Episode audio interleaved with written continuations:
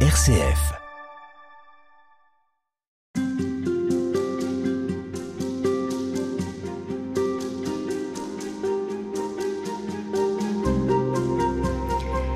Cette semaine, je vous propose de parler du pèlerinage intérieur. Celui ou celle qui s'engage sur le chemin spirituel doit savoir que la route qui s'ouvre sera inédite, des terres inconnues s'y dévoileront.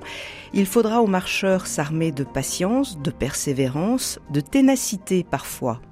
Les chercheurs de Dieu sont un peu comme ces bateaux qui s'engagent vers la haute mer et qui quittent la sécurité du port en mettant le cap au large. Pour évoquer cette aventure intérieure, je reçois cette semaine l'écrivain Jacqueline Kellen. Bonjour. Bonjour. Vous êtes vous-même en chemin depuis des années, écrivain, par vos nombreux livres, vous invitez euh, les lecteurs à déployer leur dimension spirituelle. Un des livres qui guidera euh, le dialogue euh, cette semaine, c'est Bréviaire du colimaçon. Il est paru en poche chez Desclés de Brouwer. Pourquoi Jacqueline Kellen, le colimaçon peut-il nous parler de la vie spirituelle?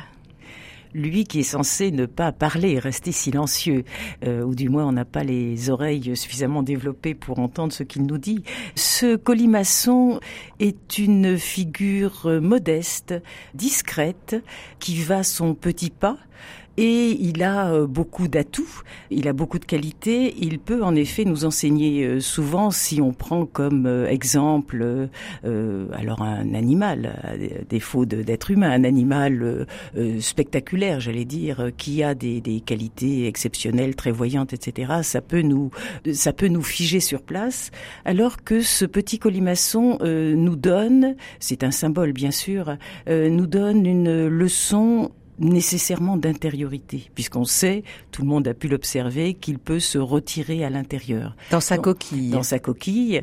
Et euh, cette coquille qui est bien sûr, qui est fragile, mais euh, cette, euh, cette, coquille a ce dessin spiralé qui est le symbole de l'évolution de l'être. Hmm. Alors vous dites aussi qu'il a des antennes. Et surtout, il a des antennes. Donc il rampe, mais il des a des yeux antennes. et des yeux au bout des, des, des antennes, ce qui est extraordinaire. Donc il élève nécessairement il a l'air d'être euh, d'avancer horizontalement et de fait, il tourne son regard euh, plus haut, il élève son regard. Et beaucoup de bâtisseurs du Moyen Âge, on le trouve surtout en bon, un peu dans l'art roman, mais aussi au XVe siècle, ce colimaçon indique, euh, enfin évoque plutôt la régénération, le renouveau, puisque l'hiver il se renferme, il et il fait, il ferme sa coquille avec un opercule et au printemps, il est censé euh, en sortir. Donc ça évoque pour les chrétiens, puisqu'on le voit sur euh, euh, des, des, abbayes, des églises ou les chapiteaux, il euh, évoque en effet soit la régénération de l'être, surtout lorsque le colimaçon mange des feuilles vertes, des, des feuilles de chou, donc c'est l'homme vert, l'homme verdoyant qui renaît, soit bien sûr beaucoup plus largement la résurrection du Christ. Donc ce colimaçon nous indique aussi un chemin de patience, où que je sois avec mes modestes moyens, je ne vais pas renoncer en effet à avancer, à faire euh, mon pèlerinage à mon rythme, mais euh, le paysage est, vaste et je ne suis pas non plus obligé, petit colimaçon, de rester toujours dans ma coquille, mais je vais explorer le paysage et puis je ne suis pas obligé non plus d'avancer en terrain plat. On le sait, la vie euh, spirituelle est faite de hauts et de bas, de gouffres, d'abîmes et de cimes, de sommets, et donc le colimaçon lui aussi peut s'élever, il peut grimper le long d'une colonne, d'un arbre, etc. Voilà. Donc, mine de rien, euh, c'est un, un, guide euh, comme un autre sur le chemin intérieur. Jacqueline Kellen, j'aimerais qu'on ouvre ces entretiens avec euh, l'homme. Vous dites au début du livre qu'il y a trois dimensions chez l'homme. Ça n'est pas qu'un corps, ça n'est pas qu'un psychisme, c'est aussi une vie spirituelle. Donc trois dimensions, corps, âme, esprit. Oui, j'ai l'impression que c'est euh, largement oublié ou négligé, alors que le premier, euh, Saint Paul, euh, insiste bien sur cet aspect euh, ternaire de l'être humain. Alors bien sûr, de nos jours, on ne prend en compte que deux dimensions, donc on ne parle que de psychosomatique. Lorsqu'il y a un problème ou une catastrophe, c'est la cellule de crise psychologique, puisque on refuse ou on dénie à l'être humain une dimension supérieure supérieure, sa véritable dimension, qui est la dimension de l'esprit. Euh, sur le plan spirituel, euh, on bâtit sa maison par le haut. Alors, qu'est-ce que la vie spirituelle, de toute façon? C'est ça la, la, question. La vie spirituelle, puisque de nos jours aussi, on mélange un peu les thérapies, euh, les psychothérapies, le bien-être, le développement personnel, etc. Et on parle même de spiritualité sans Dieu, ce qui est absolument une aberration, sauf à prendre la spiritualité dans un sens tellement vaste qu'il ne veut plus rien dire. Qu'est-ce que la vie spirituelle? Alors, il y a eu, c'était en 1831, je n'y étais pas. Il y a eu dans une forêt, un monastère de Russie, un homme qui était euh, paralysé, qui était très mal en point, qui s'appelait Motovilov, et qui a été euh, amené, conduit auprès de Séraphim, le père Séraphim, qui est un grand ermite, euh, Séraphim de Sarov, Dieu, voilà, qui vivait au monastère de Sarov, c'est Séraphim de Sarov. Et Séraphim soigne ou guérit aussitôt cet homme et ensuite, il y a cet entretien avec Motovilov très connu qui nous a été heureusement transmis des, décennies après. Et Motovilov dit mais qu'est-ce que une vie chrétienne?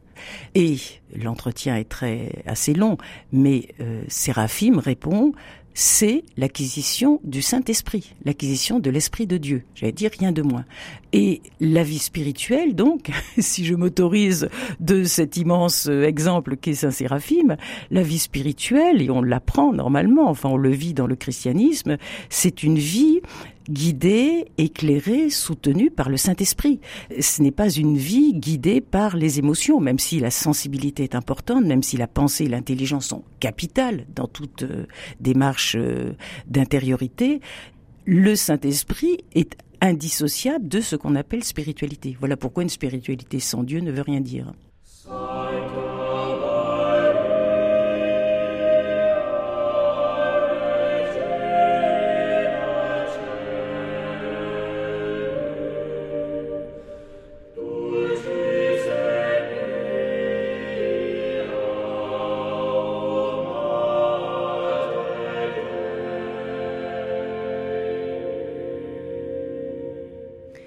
Jacqueline Kellen, vous prenez euh, des images pour parler euh, des trois dimensions euh, de l'homme, corps, âme, esprit, des belles métaphores, la lampe à huile, le char ou encore le bateau.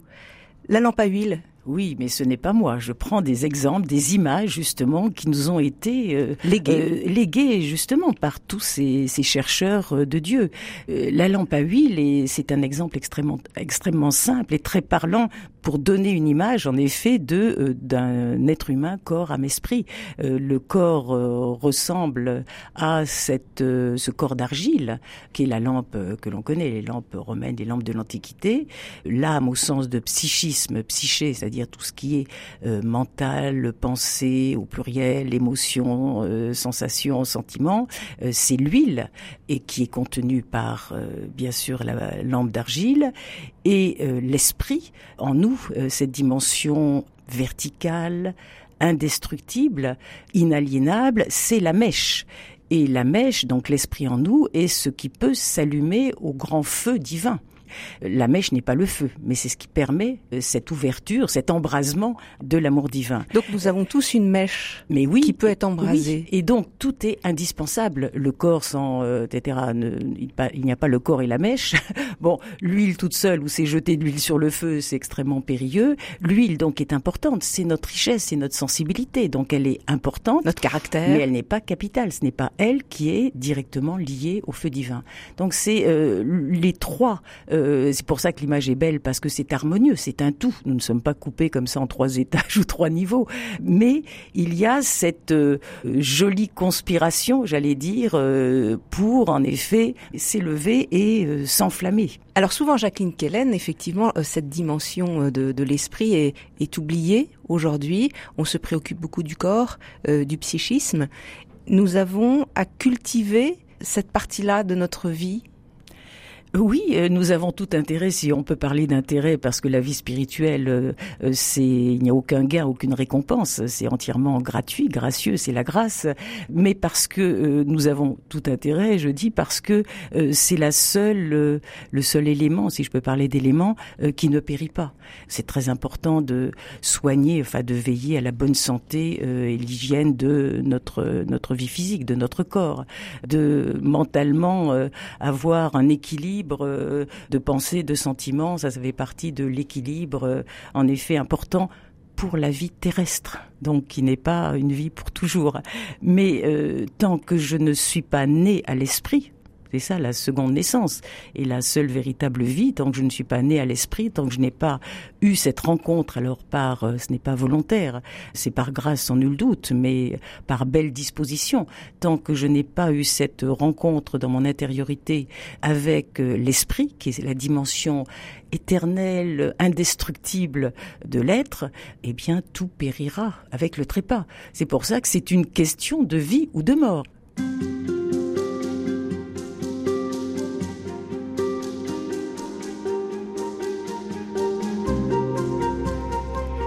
Série d'entretiens en compagnie de l'écrivain Jacqueline Kellen, auteur du livre Bréviaire du colimaçon, paru chez DDB.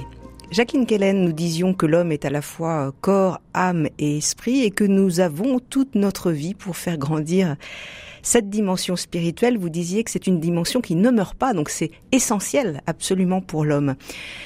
Alors, le pèlerin, ben, il commence bien, il est bien obligé de commencer hein, dans la vie spirituelle, et vous dites que ça commence souvent par une descente, une descente pour rencontrer une présence. Descente en soi? Alors descente peut être euh, mal euh, compris au sens euh, je dégringole. Or il s'agit d'aller dans la profondeur pour trouver euh, ce que les pères de l'Église et d'autres théologiens ou des mystiques appellent euh, la chambre intérieure, le sanctuaire, euh, la cellule du cœur, c'est l'intériorité. je fais une distinction entre intimité qui relèverait de du psychisme, l'intimité sentimentale, l'intimité amoureuse, l'intimité affective, et l'intériorité qui relève en effet de de l'esprit, de la vie spirituelle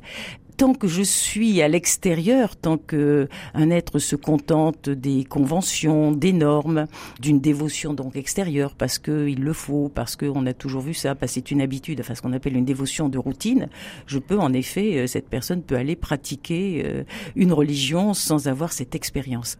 Alors, euh, cette descente, en effet, la profondeur, c'est la même chose que, bon, en latin, il y a altus qui dit à la fois la profondeur, la dimension vers le bas, c'est-à-dire vers le cœur, et euh, qui veut dire euh, la dimension vers le haut. Oui, hein, donc haut et bas. Haut et bas, bien sûr. Vous écrivez pour se rendre disponible à la présence, il est bon de demeurer tranquillement dans sa chambre comme un colimaçon. On y revient, donc c'est quitter l'agitation, la surface, l'extérieur. Oui, et c'est peut-être euh, ce qu'il y a de plus difficile parce que dans les temps agités actuels, on n'est pas invité à rester euh, en silence. Euh, il y a toujours un bruit de fond, il y a toujours une invitation à la dispersion, à aller à l'extérieur de soi. Et dès qu'il y a une difficulté, un problème, etc., euh, la personne, vite, vite, vite, elle se précipite, soit sur le téléphone, soit pour aller trouver quelque chose à l'extérieur.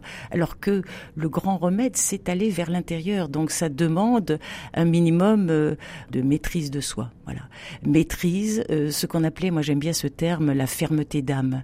Là aussi, le colimaçon nous enseigne, il s'agit de couver son feu et donc de laisser aussi se décanter quand il y a des difficultés, des épreuves, au lieu de se disperser et d'éclabousser euh, tout le monde de ses difficultés, de ses malheurs, bon, de se répandre comme on dit, et ça ne nous aide pas mieux à avancer, hein, ni à éclairer euh, la question, euh, ni à nous apaiser, mais toutes les voies indiquent, en effet, les voies philosophiques spirituelles indiquent de revenir à soi, non pas pour soi son être agité, perturbé, mais pour laisser décanter. Donc il y a, toujours cette euh, ce conseil qui est de, de, de grande qui est très précieux, le conseil d'être euh, le plus en repos, euh, laisser retomber euh, les passions, les difficultés, les douleurs.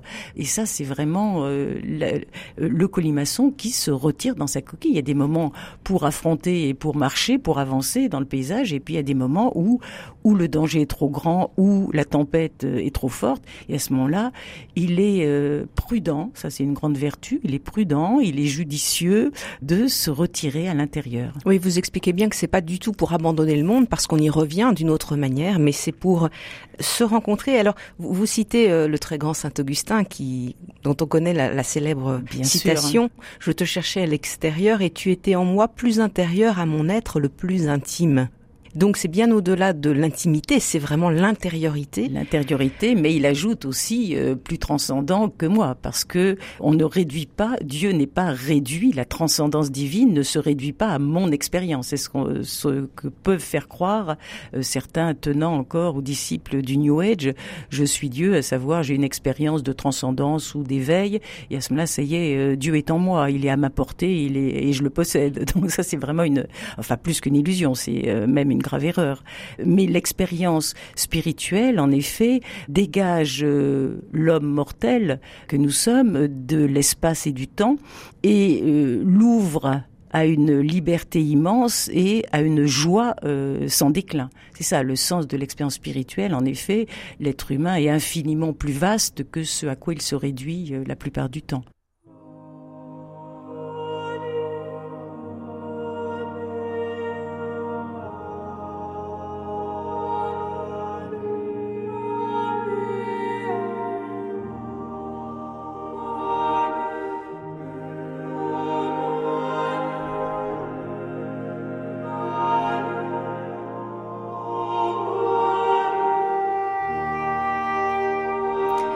Jacqueline Kellen, nous, nous cherchons la présence, mais vous dites bien dans le livre que la présence vient à nous aussi, d'une manière parfois euh, surprenante dans la vie ordinaire.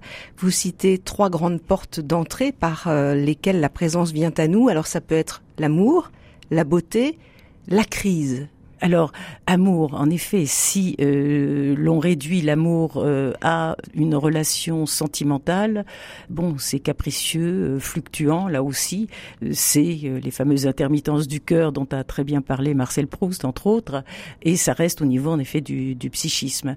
Mais dans l'expérience d'amour, que ce soit d'ailleurs un amour conjugal, un amour, l'amour amitié, eh bien, l'être sent très bien qu'il y a un tiers entre les deux. Ça, c'est euh, euh, le grand abbé euh, Elred de Rivaux qui, au XIIe siècle, dans l'amitié spirituelle, parlait de cela en disant euh, bon, il y a toi et moi dans le dialogue, mais à son frère de monastère, il y a toi et moi et, Jésus entière entre nous. Voilà. Donc nous sommes trois. Toujours, nous sommes trois. Bien sûr, la présence qui donne l'orientation, en effet, et la finalité de, de la relation d'amour, en effet, que ce soit d'amour, d'amitié. Donc ça, c'est pour l'amour. Oui. Et il y a donc cette expérience, et comme tout expérience spirituelle, transcendance, elle est à la fois inoubliable, irréfutable, mais inexplicable. C'est pour ça, ce n'est pas la peine de euh, s'affairer à vouloir argumenter, puisque ce n'est pas l'ordre de l'ordre de l'argumentable, mais c'est irréfutable. Donc seul celui qui a eu une expérience spirituelle peut témoigner, mais euh, on ne peut pas expliquer.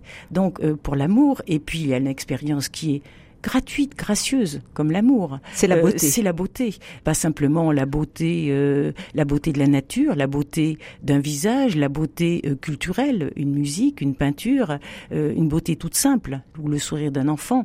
Et à ce moment-là, cette beauté nous éveille à un autre monde où nous rappelle en effet la splendeur, en effet la splendeur d'un monde qui n'est pas un monde terrestre. Et pourtant, bon, c'est la manifestation d'une splendeur divine. Voilà cette expérience de beauté, en effet, qui est euh, possible euh, à tout un chacun, si du moins son cœur est, ouvert. Et puis alors il y a la crise. et puis voilà, ça ce qu'on aime moins entendre, puisque lorsqu'il y a crise, difficulté, douleur, en effet, la première réaction c'est euh, non seulement de se plaindre et de récriminer, mais d'essayer un remède, de se guérir, etc., et de et d'apaiser la douleur, ce qui est tout à fait légitime. Mais si justement il y a cette ce retour en soi, ce silence que l'on arrive à, obtenir, eh bien, il peut à des moments les plus difficiles, les plus douloureux de la vie, en effet, il peut se lever une présence où nous pouvons, nous avons tous senti ça à un certain moment, qu'il y a des forces qui nous sont données à des moments particulièrement douloureux et on ne se sentait pas capable à un moment d'affronter telle maladie ou la mort d'un proche ou euh, on appelle ça euh, parfois l'état de grâce. Alors c'est un état, mais comme l'amour et comme la beauté, c'est un état de grâce qui surgit alors qu'on ne l'attendait plus parce que ça ne vient pas de nous. Et là, ce n'est pas, on peut avoir un moral d'acier, comme on dit, on peut être costaud euh, physiquement, mais euh, c'est là que ce sont les forces de l'esprit qui viennent en effet euh, visiter l'être. Donc euh, dans ces crises, dans une épreuve très grave, il peut aussi se manifester euh, cette dimension. Et lorsque tout est dépouillé, c'est toujours la question, qu'est-ce qui tient dans la tempête? Lorsque tout a été oublié, balayé, dépouillé, qu'est-ce qui reste? Qu'est-ce qui reste? Et de le dire comme ça, ça a l'air d'être une assurance un peu simple, une certitude. Non, c'est de l'ordre de l'expérience. Tant que je n'ai pas fait l'expérience de, alors que je me croyais au fond du malheur, il y a cette lumière possible, mais elle n'arrive pas toujours. Hein. Mais il y a cette lumière ou cette force possible. En effet, c'est une expérience inoubliable. Nous sommes tous, euh, Jacqueline Kellen, amenés à rencontrer l'amour, à nous émerveiller par la beauté, à traverser des crises. Et pourtant, certains ne s'éveillent pas à la, à la, dimension spirituelle dont vous parlez. Donc ça, ça nécessite quand même un, un recul, euh, une solitude, le silence. Vous parliez de, de couver cette image, de, de, de, couver ce qui nous arrive, alors de beau et de grave. C'est une manière de, se l'approprier et puis de voir ce qui se joue là-dedans. Oui, parce que euh, bon, alors nous avons cinq sens, hein, cinq sens, euh, dit-on, corporels, physiques plus ou moins développés, mais je pense qu'il y a beaucoup de, il y a un sixième sens, je dirais, qui est celui de l'invisible. En effet, euh, si on est hyper rationnel et scientiste, on refuse tout ce qui n'est pas de, l'ordre du monde physique, matériel, visible, concret, palpable, etc.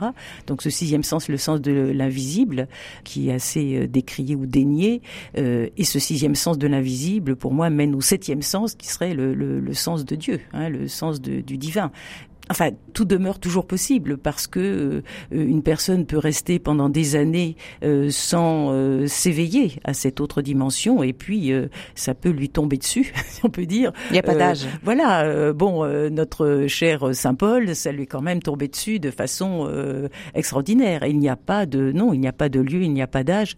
Alors en effet l'esprit souffle où il veut comme on dit mais il ne s'établit. Donc il peut y avoir ce bouleversement cette expérience bouleversante cette à tout moment, mais en effet, il ne s'établit l'esprit que dans un cœur, en effet, euh, disponible, ouvert et, euh, euh, et aimant.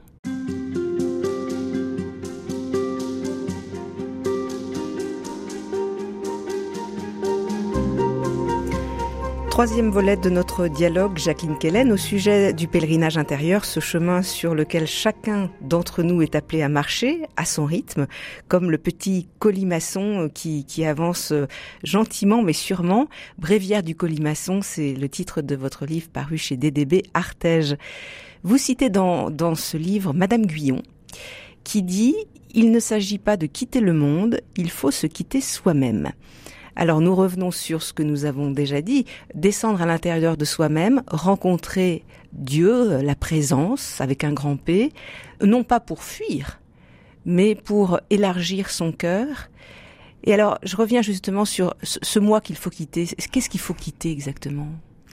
Oui, c'est bien le, le pas décisif, le pas décisif.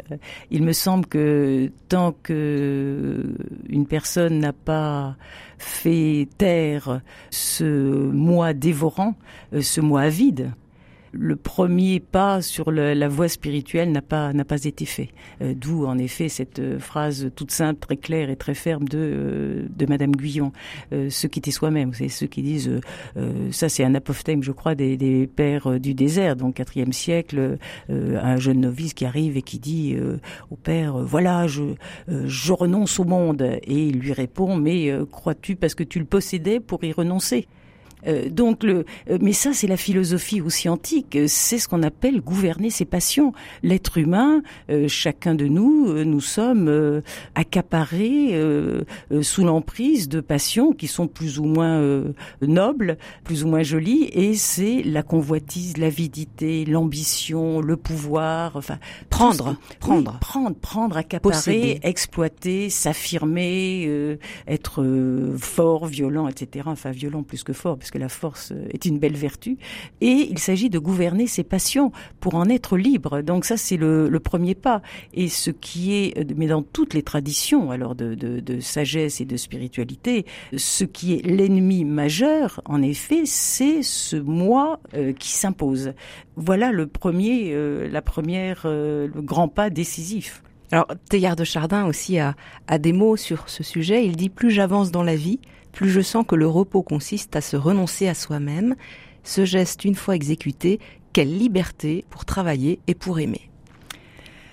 Oui, et là, c'est le, c'est en effet le thème de la mort à soi-même. Alors, ça fait peur, en effet, cette expression, mais il n'y a pas de nouvelle naissance, hein, donc de naissance d'en haut, de naissance à, à l'esprit, à la vie spirituelle, euh, tant qu'il n'y a pas la mort à ce moi charnel. C'est, c'est ce qu'on trouve dans, euh, dans toute la tradition chrétienne. Euh, le, le moi charnel, qui est pas simplement le, l'être humain lié au physique à la, et à la sexualité, comme on pourrait le croire, ou comme on a pu le faire croire dans certaines traditions très puritaines. Oui, ça n'a rien le à voir. moi charnel, non, le moi charnel, c'est le vieil homme, et on peut être un vieil homme à 20 ans, c'est l'homme pour la mort. Euh, c'est l'homme qui va, euh, qui est limité en effet à la dimension psychosomatique.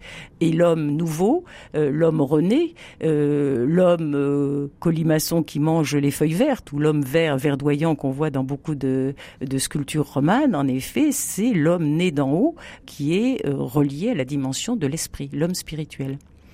Donc finalement, euh, l'être humain peut reconnaître en lui ce qui l'empêche de développer euh, la vie spirituelle. Il y a un travail de discernement. Qu'est-ce qui m'habite et qui pratiquement me, me tyrannise? Mais est-ce qu'on a un pouvoir là-dessus?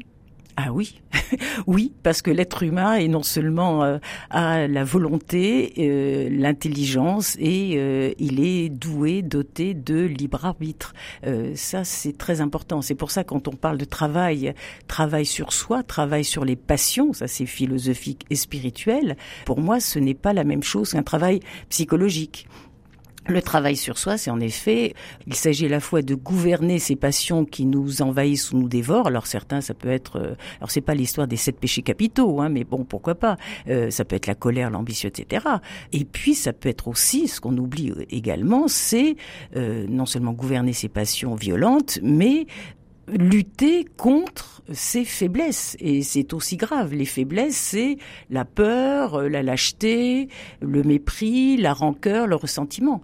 Tout ce qui fait que euh, on se, on déserte, on déserte euh, le combat spirituel. Donc il faut hein? du courage euh, aussi. Alors il y a le courage, la vaillance, donc avec toutes ces nuances, hein, la hardiesse, l'audace, et puis le courage, et en même temps ce que vous avez dit, c'est le discernement.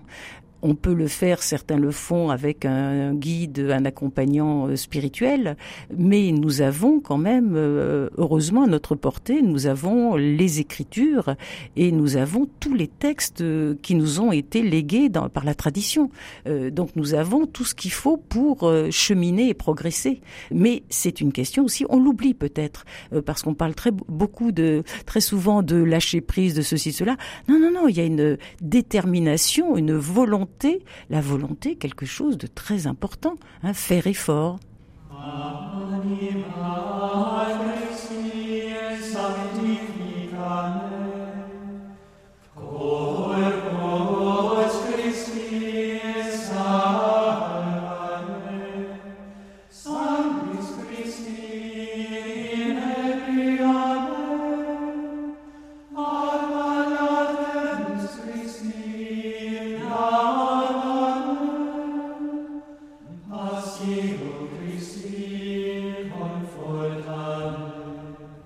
Jacqueline Kellen, le, pèlerin en marche dans la vie spirituelle va donc se, trouver face à lui-même avec euh, ses contradictions, sa violence intérieure, ses aspirations au bien aussi. Donc tout cela est mélangé.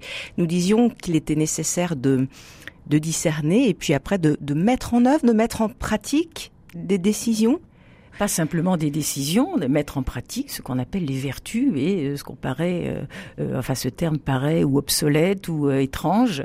Qu'est-ce qu'une vertu? Vertu, hein, je rappelle, c'est quand même, ça vient du latin virtus, qui veut dire la force au sens vigueur, la vigueur de l'être humain, le, son aspect magnifiquement solide et, et la vertu, c'est la mise en œuvre du bien. La vie spirituelle n'est pas une vie éthérée, euh, n'est pas une vie mentale, ça ne se passe pas je ne sais où. Euh, la vie spirituelle doit être, doit se confronter à la réalité euh, de tous les jours. Doit s'incarner. et elle s'incarne, bien sûr. Alors, vous nous invitez justement à retrouver des, des vertus anciennes déjà, la tempérance, la prudence, la force. Mais oh, c'est incroyable que ce soit, moi souvent je pose la question, elle ne connaît pas ces quatre grandes vertus qui étaient les vertus léguées par la philosophie euh, antique. Euh, Socrate et euh, bien sûr ses disciples, mais pas que lui, les stoïciens aussi on en parlait. Donc la force, la justice, la prudence et la tempérance. Donc alors par exemple la tempérance, ah ben, ah ben, la tempérance aujourd'hui. Oui, tout à fait. C'est modérer, ne pas se laisser embarquer dans l'excès, de laisser reposer, décanter, avoir la vertu en effet de de tempérer, comme le clavecin bien tempéré, trouver la juste mesure, qui est pas la médiocrité, la juste mesure. Bon, éviter les, donc laisser, laisser reposer. La notion aussi, la vertu, qui moi m'est très chère, la vertu de force, est totalement incomprise de nos jours. Alors, c'est quoi la force? Fort, on dit violent, brutal, etc. Non, la force, c'est la fermeté d'âme, c'est la maîtrise de soi. Il s'agit de gouverner ses passions, de gouverner en effet euh, ses actes et ses pensées. Et la vertu de force, c'est aussi savoir faire face, être là, ne pas déserter, ne pas se renier jamais euh, il nous a été dit que euh, là c'est tout récent que cette vie était une vie faite pour un bonheur euh, rose bonbon. Ça c'est vraiment une non pas une invention mais une invention de Voltaire mais une illusion totale oui vous dites beaucoup qu'on a pris on a perdu le sens que la vie était grave quelque chose d'important et difficile. mais, oui mais grave grave au sens grave au sens profond hein. grave je trouve ça c'est un très beau terme la gravité c'est ce qui pèse qu'est-ce qui Rilke qui parle voilà qu'est-ce qui a du poids dans ma vie au sens qu'est-ce qui est précieux Qu'est-ce qui fait que cette vie est irremplaçable? Quelle que soit ma situation, euh, mon âge, etc. Donc je dois la prendre au sérieux, je dois veiller sur elle, prendre soin, mais pas au sens euh, soigner, guérir, etc., mais la considérer comme quelque chose d'irremplaçable. Oui, la vie est grave, c'est pour ça. On oublie que la vie est un voyage, c'est-à-dire en effet, euh, normalement, on ne, on ne, revient pas sur ses pas, on avance, on progresse, on est différent et heureusement, on se transforme, on se convertit, donc on est bouleversé, changé totalement, rené, et puis la vie est en combat. Ça aussi, on l'a oublié.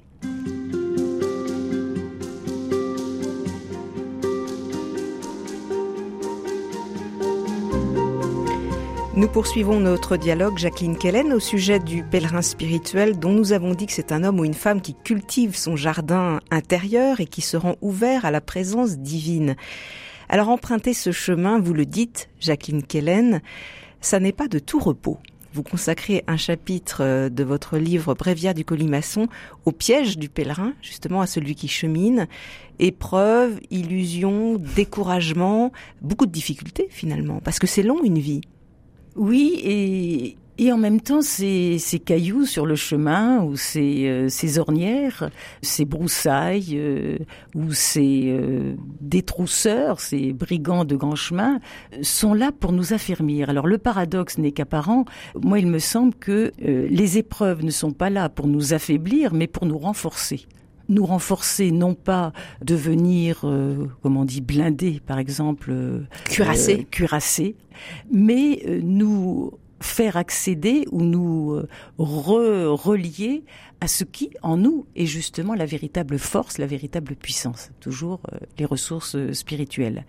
Et on peut aussi comparer les épreuves, parce que la grande image dans toute la tradition chrétienne, entre autres, mais aussi dans d'autres traditions spirituelles, mais dans la tradition chrétienne éminemment, c'est l'image de l'échelle ou c'est l'image de la montagne. On gravit une montagne, encore une fois, on n'est pas en terrain plat et on ne reste pas dans cette vallée, que ce soit une vallée de larmes ou non.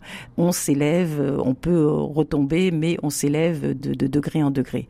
Et la, la grande image donc de l'élévation de la montagne, par exemple, si on parle de l'alpinisme, il y a des aspérités en effet qui permettent de s'accrocher. Si c'était tout lisse, euh, on tomberait. c'est une métaphore comme une autre. Donc hein, nos, failles et nos épreuves permettent de nous accrocher finalement. Euh, oui, et de nous renforcer, euh, de nous de nous faire euh, vivre, puisqu'il s'agit toujours d'expérience, les qualités en effet dont peut-être nous n'avions pas conscience lors d'une épreuve. peut-être que je ne, je ne savais pas que j'étais si patiente ou que j'avais un tel courage. Mais vous dites justement que la difficulté peut-être de notre époque, c'est de nous faire croire qu'il y a un bonheur sans épreuve. Et alors vous citez Etil Soum, moi j'aime beaucoup cette citation qui dit L'occidental n'accepte pas que la souffrance fasse partie de sa vie, aussi est-il incapable d'y puiser des forces positives. Bien sûr, toutes les grandes figures euh, saintes et mystiques n'ont parlé que de ça, à la même époque Simone Veil aussi. Et là, il faut faire aussi la différence, distinction entre épreuve et échec. Je pense que, en effet, l'homme charnel dont on parlait, ou l'homme social, l'homme euh, naturel, euh, donc du quotidien, il est orienté vers euh, la réussite en tout, sa vie personnelle, sa vie professionnelle, etc. Et donc il a des échecs. Comme on parle, on a un échec sur le plan amoureux, on professionnel. voilà, on a un échec amoureux, etc. Or là, ça concerne l'échec concerne le plan de l'homme naturel, comme on dit, de l'homme profane. Sur le plan spirituel, il n'y a pas d'échec parce qu'il n'y a rien à gagner, il n'y a rien à perdre, mais tout est à transformer. Sur le plan spirituel, il y a en effet des épreuves, et les épreuves, ce sont des portes autant que des rencontres. Alors, je peux en effet rester devant la porte ou essayer de, de me détourner, mais la porte est en effet un échelon qui me permet de m'ouvrir à d'autres dimensions, d'élargir ma conscience et ma connaissance, et aussi de m'affiner, de m'alléger. Ce qu'on n'aime pas non plus euh, entendre, c'est la notion du détachement parce que là, on ne parle que d'acquérir, de posséder, au lieu de de quoi puis-je me passer. Hein? Toute la question de ce qu'on appelle la société de consommation, c'est qu'est-ce qui manque encore, qu'est-ce que je peux avoir? Alors que toute la question des Socrates et des Diogènes, donc dans la philosophie grecque, c'est ce dont je puis me passer pour être infiniment libre et être le plus détaché, en effet, de ce qui me retient à la matière, au monde physique qui, qui va disparaître. Le détachement est quelque chose d'important pour s'élever il s'agit de s'alléger. Le détachement, le dépouillement paraît drastique, mais en fait, je ne peux me renouveler que si je suis dépouillé. Donc tous ces termes qui paraissent austères mais et difficiles, mais en effet, la vie est grave. On ne reste pas à la surface. Ce n'est pas frivole. Donc tout cette ce travail euh, intérieur, euh, cette voie spirituelle est jalonnée en effet de portes de rencontres, mais qui euh, permettent en effet à l'être humain de s'affermir et de s'acheminer vers ce qui ne périt pas en lui. De faire grandir en lui euh, l'être intérieur. oui, et de laisser toute la place à ce qui est infiniment plus grand et euh, qui est euh, indestructible.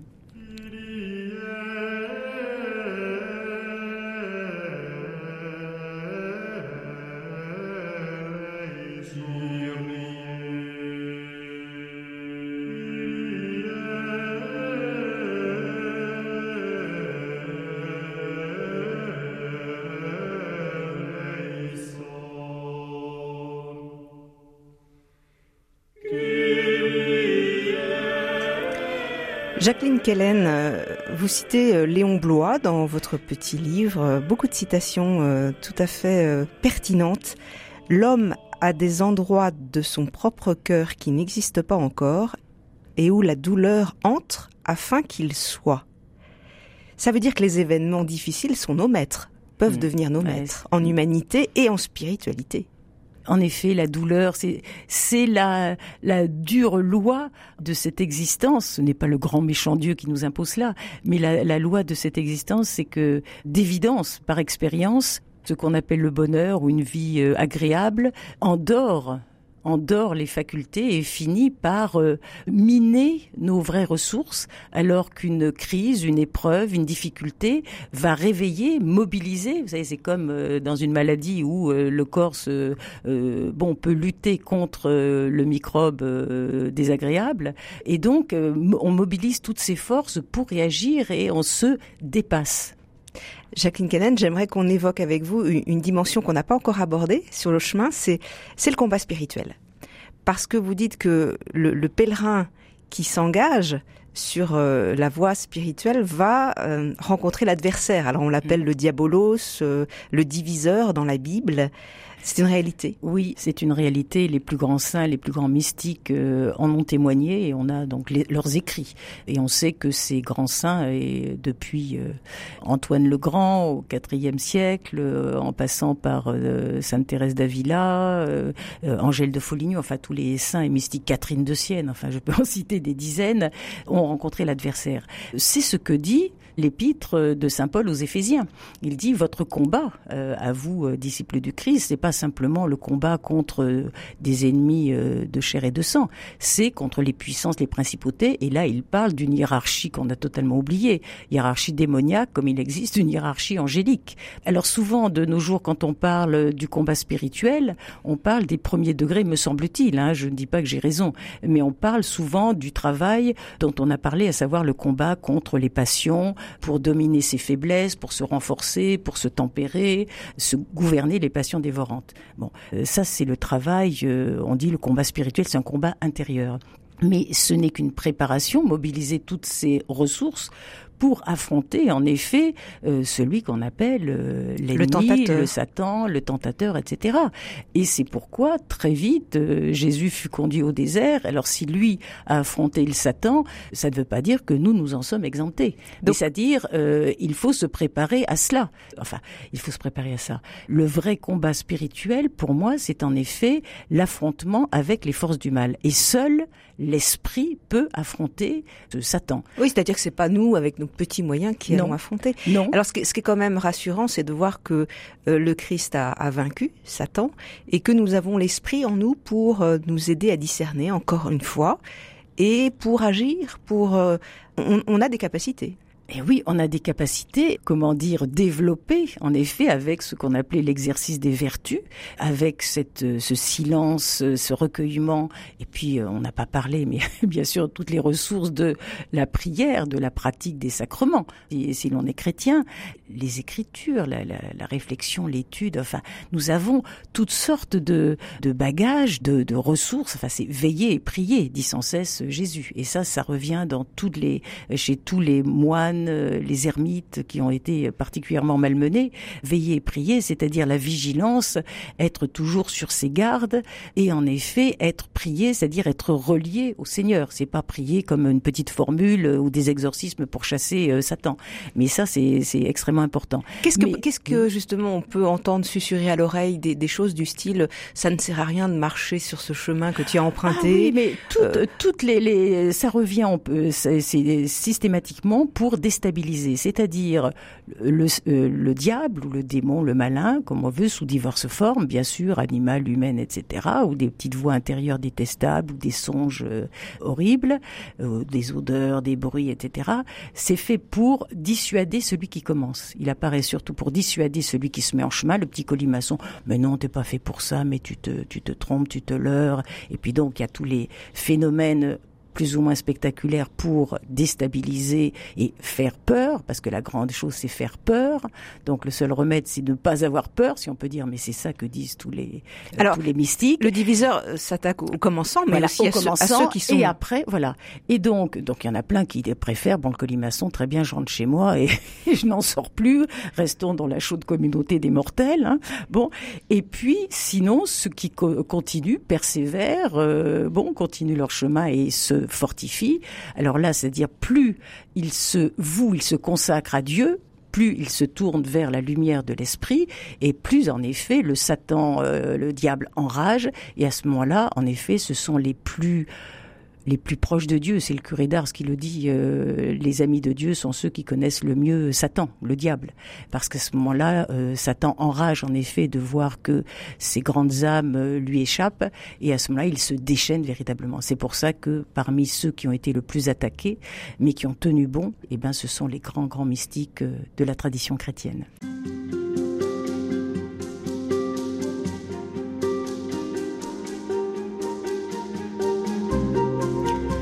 Nous refermons notre parcours avec vous, Jacqueline Kellen, autour de votre livre Bréviaire du colimaçon, paru chez DDB Artege.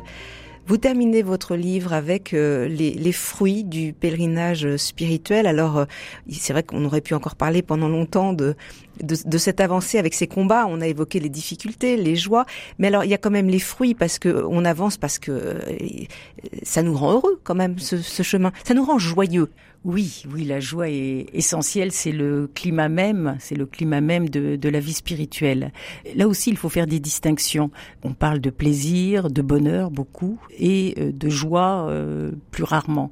Pour faire simple, pour revenir au ternaire de l'être humain, le plaisir est lié au plan physique on peut avoir des plaisirs de tous ordres liés au, sens euh, corporel, qui sont bons d'ailleurs, hein, qui sont euh, qui ne sont, pas, rejetés, non, pas comme on a pu croire qu'à un moment donné que la religion rejetait voilà, le plaisir. doloristes, etc. Non, mais ils sont à leur place, ils sont limités, fluctuants aussi, bon, éphémères.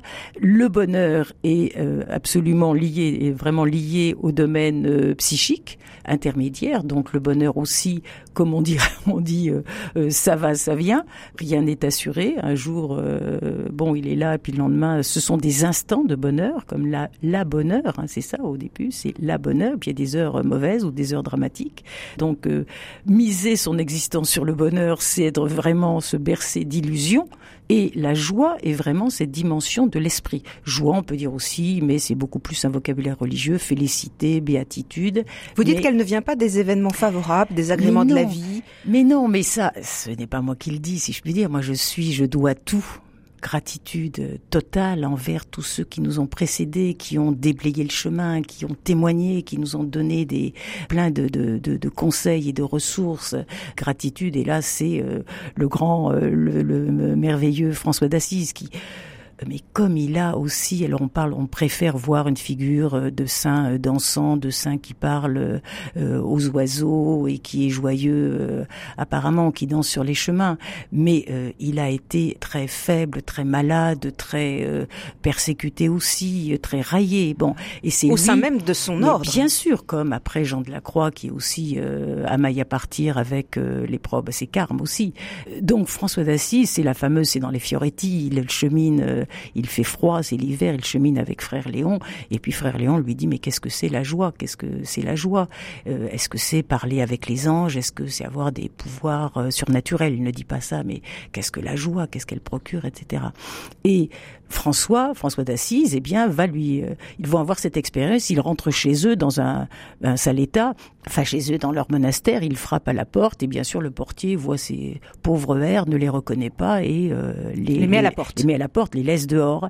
Donc il fait froid, ils n'ont pas mangé, ils vont dormir dehors. Ils refrappent, ils sont de nouveau euh, mis dehors. Et à ce moment-là, euh, François dit, voilà, c'est ça la joie parfaite. Et là, le retournement est extraordinaire parce que la joie n'est pas la conséquence euh, de moments heureux, parce qu'on est reçu, on est aimé, on est écouté, on est approuvé, euh, ou il fait beau. C'est la joie qui est le sur-rempart, le plus sur-rempart contre le démon dont nous parlions, et euh, qui est euh, la seule façon de se tenir dans l'être, j'allais dire, euh, dans la divinité. La tristesse, nécessairement, si je suis triste, je me replie sur moi. Là, ce n'est pas de, du recueillement, je me replie sur moi, je me plains, et là, on retrouve le fameux moi détestable qui veut toujours plus, qui veut être aimé, reconnu, approuvé, etc., consolé, guéri et tout et tout. La joie me met hors de moi, au meilleur sens du terme. La joie me me lance, m'élance vers une immensité et une grande liberté. La joie, c'est de plus se préoccuper de soi, c'est-à-dire au sens euh, ne plus s'inquiéter pour soi. Mais c'est cela. C'est cela. C'est pour ça que euh, la joie n'est pas seulement euh, un fruit. ce sont, ça fait partie des fruits en effet d'une vie spirituelle, comme la paix profonde, l'harmonie, la, la, création aussi. Bien sûr, son espérance est démesurée. Enfin, on peut, ça, ça c'est vraiment des, des, des faits tangible, visible. Mais la joie, se tenir dans la joie, donc c'est une, euh, c'est un courage, c'est une vaillance. Hein c'est pas une facilité. Se tenir dans la joie, c'est le plus sûr rempart à toutes les tentations, tentatives de découragement, euh, volonté d'en finir, résignation, etc. Donc c'est la seule lumière au fond.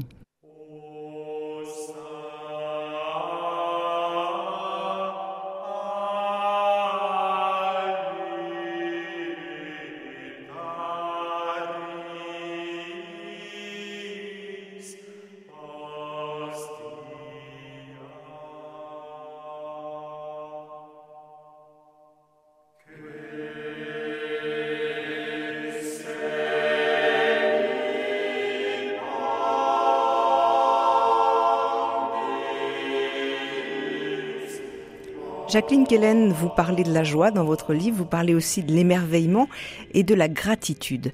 Dire merci, savoir s'émerveiller chaque jour d'une manière neuve devant ce qui nous est donné et qui n'est pas un dû. Oui, L'homme mortel pense que tout est normal, le jour qui se lève, comme on dit, euh, le, fait qu'il respire, euh, qu'il marche, euh, qu'il entend, qu'il savoure des, bonnes choses, ou c'est normal, ou alors c'est un dû. Il a droit à la santé, le ceci, le cela, etc. tout à fait caractéristique de l'homme terrestre, l'homme mortel. L'homme en voie de le pèlerin, le pèlerin euh, qui a tout à découvrir et donc à se quitter. Hein. Euh, c'est pour ça qu'au bout du compte, je pense que le limaçon à coquille, à savoir le colimaçon, euh, quittera sa coquille, qui est aussi un abri provisoire, hein, comme nous, nous quitterons notre corps et ce n'est pas triste justement. L'homme en voie de, spiritualisation, ou le pèlerin sur le chemin, va s'apercevoir en effet qu'il n'est pas le premier et qu'avant lui, il y a eu tous ceux qui ont tenté l'aventure au plus beau sens du terme. Et euh, plus le cœur s'ouvre, plus il est reconnaissant. Au fond, euh, qu'est-ce qu'il possède, le pèlerin? Qu'est-ce qui est important pour lui? Ben, L'important, c'est l'air du voyage. Hein, c'est son cœur qui chantonne. J'ai l'impression que plus il avance sur le chemin, plus il est allégé. Et à ce moment-là, euh, on se met à chantonner. Plus il va vers la jeunesse. Il va vers la jeunesse. Je pense que, en effet, plus on avance, plus on, on laisse la mort derrière soi. Hein. Euh, c'est ça le renouvellement, le détachement qui est un renouvellement. Et la, gratitude est quelque chose, mais ce n'est pas euh, une obligation, mais c'est euh, c'est une évidence pour euh, un cœur qui s'est ouvert, c'est-à-dire il s'est aperçu qu'il n'y a pas euh, que lui seul au monde, euh, qu'il n'y a pas que ses difficultés, que beaucoup avant lui ont traversé ces épreuves et en sont sortis en effet heureux. Donc la, la, la gratitude, c'est vraiment quelque chose de, de très important. Nous, nous devons tout à tous ceux, ne serait-ce que les humains qui ont frayé la voie.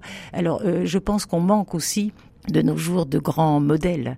On n'ose pas citer de grands exemples parce qu'on a peur de l'admiration, comme si l'admiration nous rendait petits, euh, nous réduisait, nous infériorisait, alors que l'admiration c'est aussi un moteur essentiel.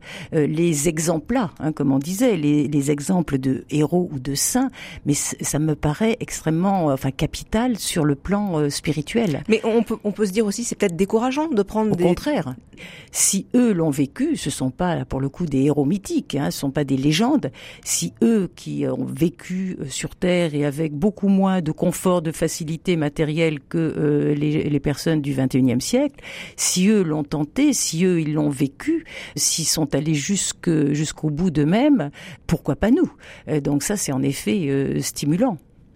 Jacqueline Kellen, la mort à la fin du voyage. C'est un passage, passage la vie continue autrement. Comment vous parleriez de cela dans, dans cette quête finalement du pèlerin?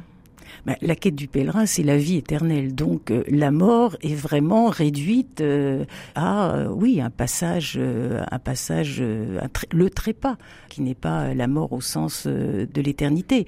Là, je ne peux pas en parler en termes ni intellectuels ni philosophiques.